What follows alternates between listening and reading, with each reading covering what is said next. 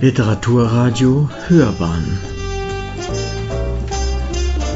Abseits vom Mainstream Einen wunderschönen guten Tag. Hier spricht Prinz Rupi von Literaturzeitschrift.de, der Ihnen heute eine Autobiografie eines bekannten deutschen Liedermachers vorstellen möchte. Hannes Wader ist der Autor, der im Alter von 76 Jahren seine Autobiografie verfasst hat und ähm, seine umfangreiche Lebensgeschichte mit einer charmanten Flunkerei beginnt. Er schreibe nicht gern, sagt Wader, doch wer das wirklich glaubt, kennt den Liedermacher schlecht, denn tatsächlich verdichtet der Meister seit mehr als einem halben Jahrhundert sein Leben und seine Erfahrungen in Songtexten, die Generationen berühren. Und anhand eben dieser Liedtexte band Wader sein ungewöhnliches Leben auf 591 mitreißende Seiten. Schon die Geburtsadresse verrät, dass Hannes Wader im Zeichen des Pegasus die Weltbühne betritt. Im Poetenweg 25 in Huberge nahe wird der ungekrönte König der deutschsprachigen Songwriter am 23. Juni 1942 geboren. Im Poetenweg gibt es Zufälle oder ist alles im Fatum bestimmt? Wader schildert sein Leben aufrichtig, ehrlich und vor allem schonungslos gegen sich selbst. Sein Elternhaus ist hart und bietet kaum Platz für Liebe und Geborgenheit bei einem Fronturlaub des Vaters gezeugt und auf dem Höhepunkt des von den Deutschen angezettelten Zweiten Weltkrieges geboren, wächst der kleine Hans mit zwei Schwestern auf. Er lebt die bildungsferne Kindheit kleiner Leute ohne jeden bürgerlichen Wohlstand in Kriegswirren, Trümmern und Massenarmut. Seine Umgebung besteht zu einem spürbar deutlichen Teil aus unverbesserlichen Altnazis mit eiskalt tötenden Blicken. Früh schon wird Waders westfälischer Dickschädel deutlich. Der Junge will seinen eigenen Weg gehen. Er ist jedoch scheu und hält sich lieber als Beobachter im Hintergrund. Als sein Radio ins Haus kommt, erwacht seine Liebe zur Musik.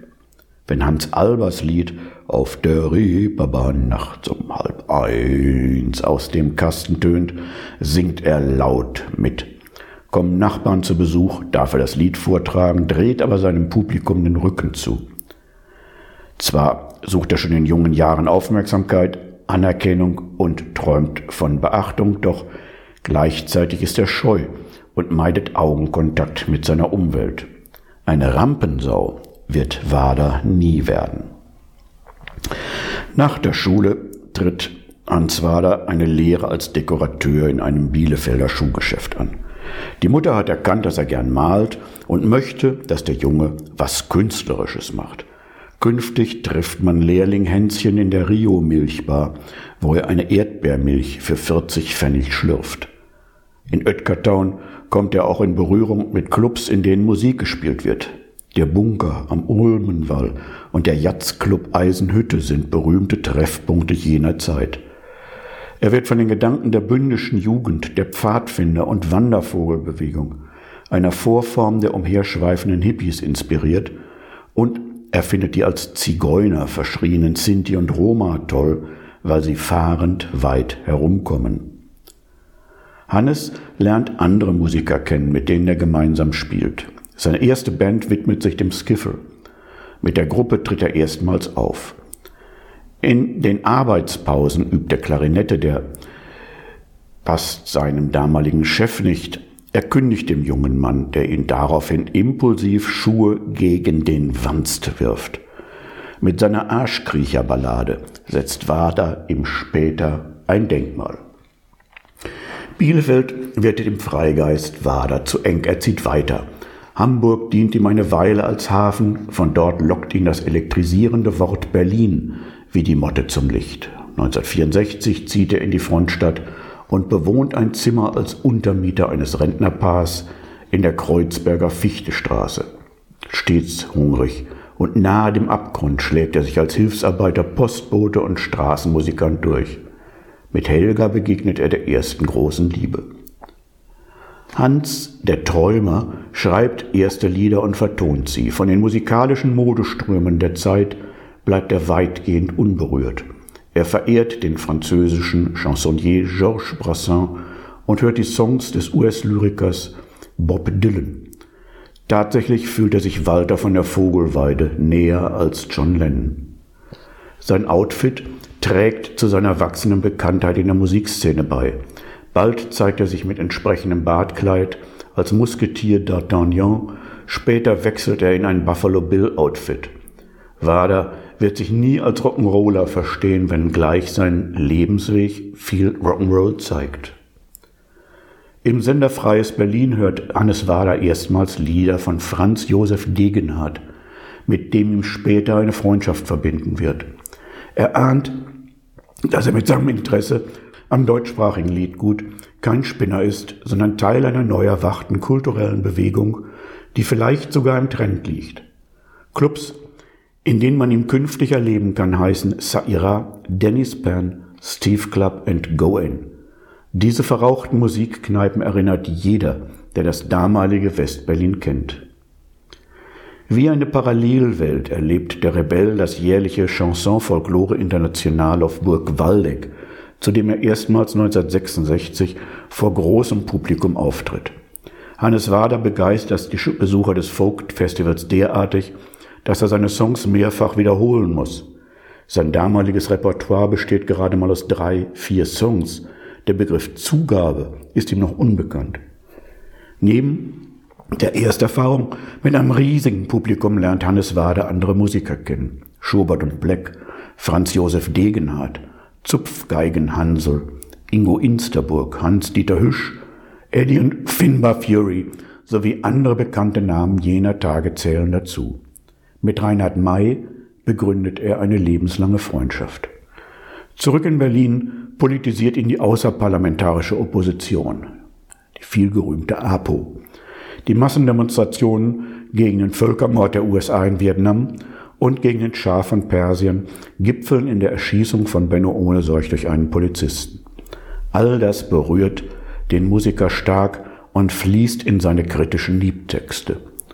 1969 erscheint durch den Einsatz Knut Kiesewetters als erste Schallplatte Halles Wader singt auf 15 Studio und 20 Live-Alben wird er es im Laufe der nächsten 50 Jahre bringen. Wader trennt durch Europa. Er wird als heimlicher Unterstützer der RAF beschuldigt und mindestens ein Jahrzehnt lang von sogenannten Verfassungsschützern verfolgt und bespitzelt. Seine Lieder, Chansons und Talking Blues Stücke werden spitzzüngiger und kommen auf den Index. Das bundesrepublikanische Radio und Fernsehen boykottiert den Baden. Irgendwann wird in Berlin zu stressig und auch im Süden findet er keinen Liegeplatz. 1923 zieht er in eine Windmühle in Struckum, Nordfriesland. Bei hochprozentigem freundet er sich mit Nachbarn an, die ihm bei der Sanierung helfen. Er erlebt aber auch wieder den ungebrochenen Nazigeist in den Köpfen ewig Gestriger. Die sehen in Wader der auf einem Pferd wie ein Schimmelreiter durch die Landschaft reitet und in den vielen Langhaarigen, die künftig die Mühle besuchen, Zigeuner und Gammler, die der Führer zu vergasen vergaß. Auf der Suche nach einer Familie, nach Bindung und Festigkeit findet Wader zur marxistischen Weltsicht und bekommt mit der materialistischen Philosophie eine Welterklärungslehre, die ihn fasziniert. 1977 tritt er in die DKP ein und betrachtet diese Bastion als lebensrettend. Künftig wird er als Sänger von Arbeiterliedern wahrgenommen und aufgrund seiner vollen Stimme mit dem Arbeitersänger Ernst Busch verglichen. Sein Lied der Moorsoldaten lässt Zuhörern Schauer über den Rücken laufen und ist eine deutliche Kampfansage gegen alte und neue Nazis. Politische Lieder im Westen? Verständnislos beobachtet seine Schallplattenfirma, dass Umsätze ständig steigen, statt wie erwartet zu sinken. Denn allen Unkenrufen zum Trotz wird Wader Klassenbester der deutschen Folkliedermacher. Er gastiert in der DDR und der Sowjetunion, kommt aber angesichts der Verhältnisse, die er dort erlebt, rasch in Konflikt mit seiner Weltsicht. Mit dem Zusammenbruch der DDR entstehen neue Irrungen und Wirrungen.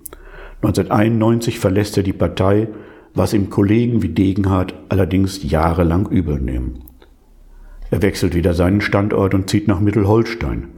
Er tourt mit Konstantin Wecker. Es entstehen Alben mit Reinhard May und Klaus Hoffmann. 2008 landet die junge Familie in Kassel. Hannes Wader ist inzwischen seit zwölf Jahren mit Cordula verheiratet und Vater von zwei Kindern. Hier bewohnen Waders heute ein eigenes Haus.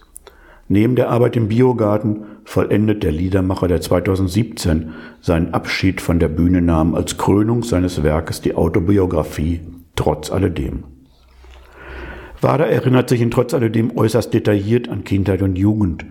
Diese Zeit füllt fast ein Drittel seiner Lebensbeichte und ist vor allem für jene interessant, die Bielefeld kennen und einen Einblick in die Welt einfacher Schichten nehmen will.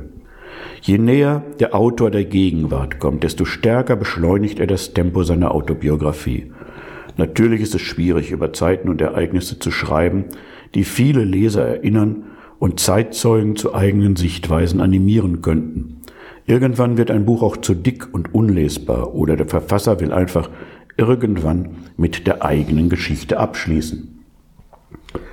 Unausgesprochen steht war das wohl bekannteste Song heute hier, morgen dort, über seiner Biografie.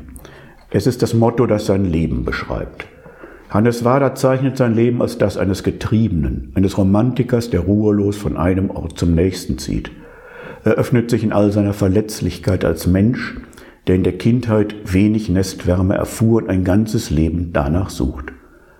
Als fahrender Sänger würde er so schrecklich gern Wurzeln schlagen, er stürzt sich immer wieder mit Feuereifer in neue Beziehungen und Projekte, schafft es jedoch nicht, sesshaft zu werden. Selbst im Alter ist er immer noch mit einem Bein auf der Flucht und lebt mit zwei Kindern, Küchen und Wohnräumen räumlich getrennt von seiner Frau. Süchte bestimmten war das Leben. Alles, was er macht, geschieht exzessiv.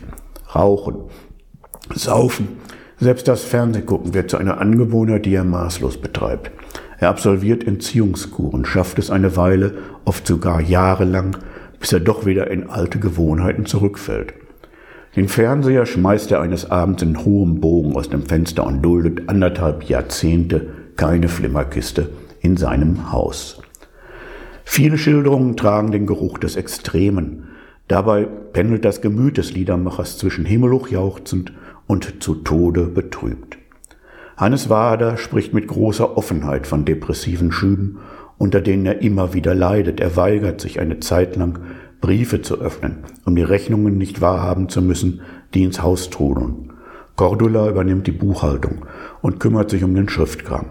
Von dann an geht es auch wirtschaftlich bergauf. Siebenstellige Schulden bei Banken und Finanzamt Köln allmählich abgetragen werden. Und heute wirkt es fast so, als habe der König der Liedermacher vor, schuldenfrei von dieser Bühne abzutreten. Hannes Wader hat alles geschafft, was nach alter Vätersitte zählt. Er hat ein Haus gebaut, Kinder gezeugt, Kirschbäume gepflanzt und als Sahnehäubchen obendrauf eine Autobiografie geschrieben. Es ist die Lebensgeschichte eines Rebellen, eines unbeugsamen Mannes, der seinen inneren Stimmen und Träumen folgte und auf diese Weise in künstlerischer Hinsicht Großes schuf. Ob der von seiner Frau zitierte Ausspruch, er habe der Welt seine Lieder geschenkt, für mehr habe er keine Zeit, tatsächlich so gefallen ist oder nicht, ist unerheblich. Die Welt des Hannes Wader hat für andere wenig Gefühl. Er ist ein Mann der großen alten Männerfreundschaften, der Freundschaften, die man on the road in der Kneipe und beim Musikmachen begründet und die einen oft Jahrzehnte lang begleiten. Gehen diese Bindungen in die Brüche, bekommt das Herz des auf seinem Pferd durchs Watt trabenden Lonely Riders einen Riss. Frauen kommen in dieser Welt nur dann vor, wenn sie sich selbst ihren Platz erobern. Trotz alledem ist ein faszinierendes Werk der bundesdeutschen Nachkriegsgeschichte. Es ist ein anschauliches Beispiel für das Vermögen eines starken Charakters, seinen Jugendträumen zu folgen und ein Leben lang daran zu arbeiten, diese zu verwirklichen.